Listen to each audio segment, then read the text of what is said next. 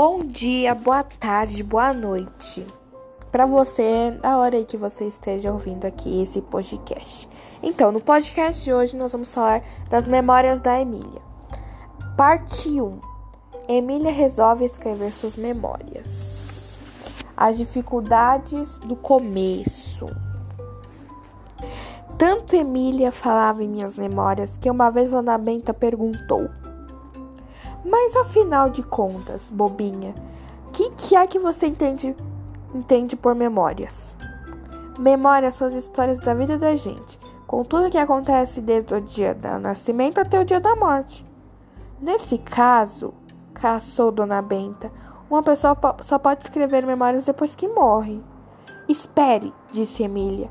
O escrevedor de memórias vai escrevendo até sentir que o dia da morte vem vindo. Então para, deixando o finalzinho sem acabar. Morre sossegado. E as suas memórias vão ser assim? Não, porque eu não pretendo morrer. Finjo que morro, só.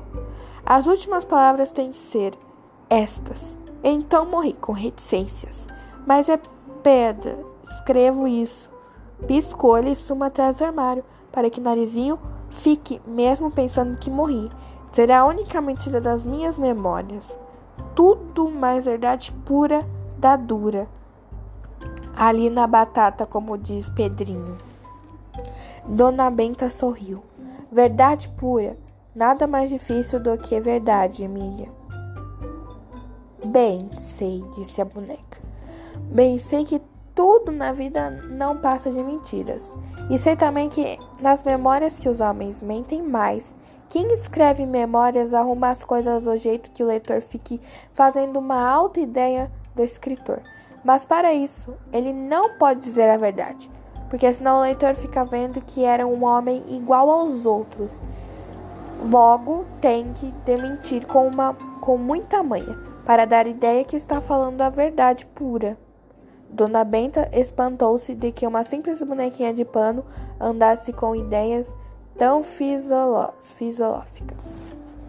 Acho graça nisso, de você falar que de você falar em verdade e mentira, como se realmente soubesse o que o que é uma coisa ou a outra. Até Jesus Cristo não teve ânimo de dizer o que era verdade, quando Pônico Pilatos lhe perguntou: "Que é verdade?"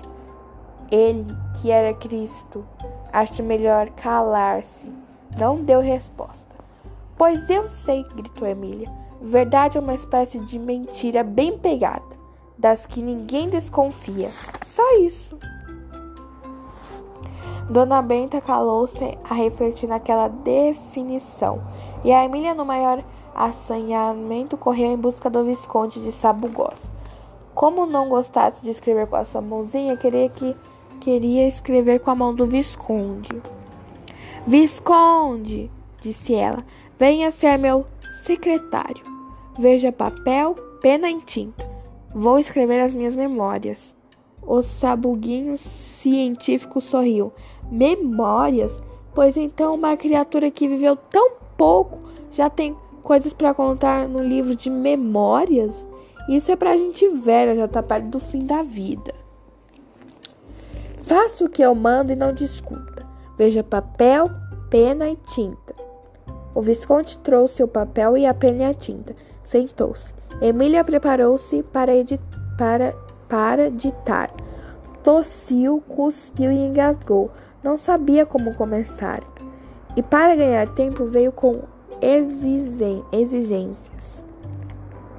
Esse papel não serve, senhor Visconde. Quero um papel da cor do céu com todas as estrelinhas. Também a tinta não serve. Quero tinta da tinta cor do mar, com todos os seus peixinhos. E quero uma pena de pato, com todos os seus patinhos. O Visconde ergueu-se os olhos para o teto, resignado. Depois falou. Fez-lhe ver que tais existências eram absurdas que ali no sítio de Dona Benta não havia patos, nem, o, nem tal papel, nem a tal tinta. Então não escrevo, então não escrevo, disse Emília. Sua alma, sua palma, murrou os convite. Se não escrever, melhor para mim. É boa. Emília afinal concordou em escrever as memórias naquele papel da casa, com pena comum e tinta de Dona Benta, mas jurou que havia que imprimi-las em papel cor do céu, tinta cor do mar e pena de pato. O Visconde disparou na gargalhada. Imprimir com pena de pato? Essa é boa. Impressi, impressi, impressi com tipos, não com penas. Pois seja, tornou Emília. Imprimirei com tipos de pato. O Visconde ergueu novamente os olhos para o forro. Suspirou, suspirou. Estavam os dois, os dois fechados no quarto dos badulhaques. Servia de mesa um caixãozinho e de cadeira um tijolo. Emília passava de um lado por outro, de mãos, de mãos às costas, lá e de ditar. Vamos, disse ela depois de ver tudo pronto. Escreve bem alto no papel. Memórias da Marquesa do Rabicó em letras bem graudas. O Visconde escreveu Memórias da Marquesa de Rabicó. Agora escreva capítulo 1. O Visconde escreveu e ficou à espera do resto. A Emília, de testinha frangia, não sabia como começar. Isso de começar não é fácil, muito mais simples de acabar. Pingue-se a um ponto final e pronto. Ou então escreva-se lentezinho. Finais. Mas começar é terrível. Emília pensou, pensou e por fim disse: Bote um pano de interrogação. Ou, a, ou antes, bote vários pontos de interrogação. Bote seis. O Visconde abriu a boca. Vamos, va vamos, esconde. Bote aí seis pontos de interrogação exigiu a boneca. Não vê que está indecisa, interrogando-me a mim mesma? E foi assim que as memórias de Marquês de Rabicó principaram de um modo absolutamente imprevisto. Capítulo 1 Emília contou os pontos e achou sete. Corte 1, um, ordenou. O Visconde deu um suspiro e riscou o último ponto, deixando só seis encom encomendados. Bem, disse Emília. Agora põe um, um, um. O Visconde escreveu três uns assim. Um, um, um. Emília danou. Pedacinho danço, danço. Não mandei escrever nada. Eu ainda estava pensando. Eu ia dizer que escrevesse um ponto final. Depois dois seis de interrogação. O Visconde começou a assoprar e a abanar-se. Por fim disse: Saiba que sabe que é mais, Emília. Ou melhor é você ficar sozinha aí aqui até resolver definitivamente o que quer que escreva. Quando estiver assentado, assentado, estes, então me chame. Do contrário, a coisa não vai. É o é que o começo é difícil, Visconde. Há tantos caminhos que não sei qual escolher. Posso começar de mil modos. Sua ideia qual é? Minha ideia, disse o Visconde, é que comece com, com quase todos os livros de memórias começam, contando quem é, quem está escrevendo, quando nasceu, qual cidade e etc. As aventuras de Robson Cruzes, por exemplo, começam assim. Nasci no, começam assim.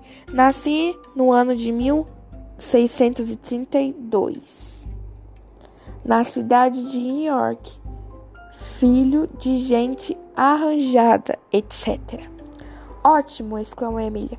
Serve, escreva. Nasci no ano de três estrelinhas, na cidade de três estrelinhas, filha de gente desarranjada.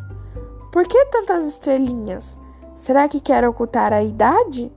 Não, isso é apenas para atrapalhar os futuros historiadores.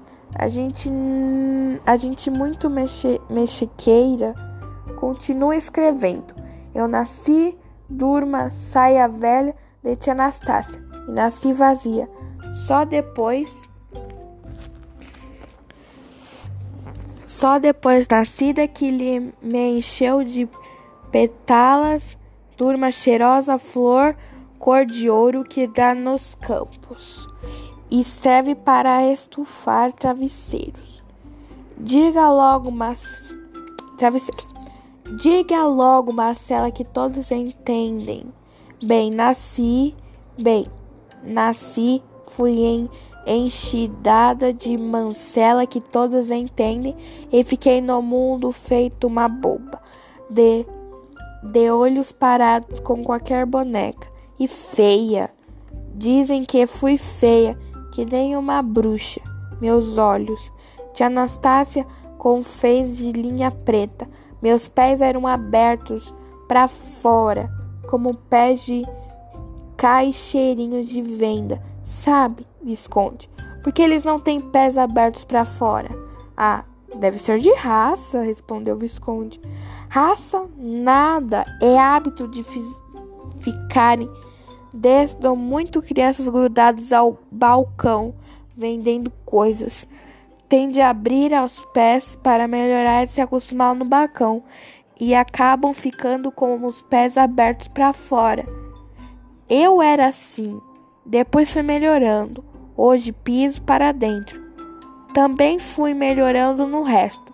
Tia Anastácia foi me consertando e narizinho também, mas nasci muda como os peixes. Um dia aprendi a falar.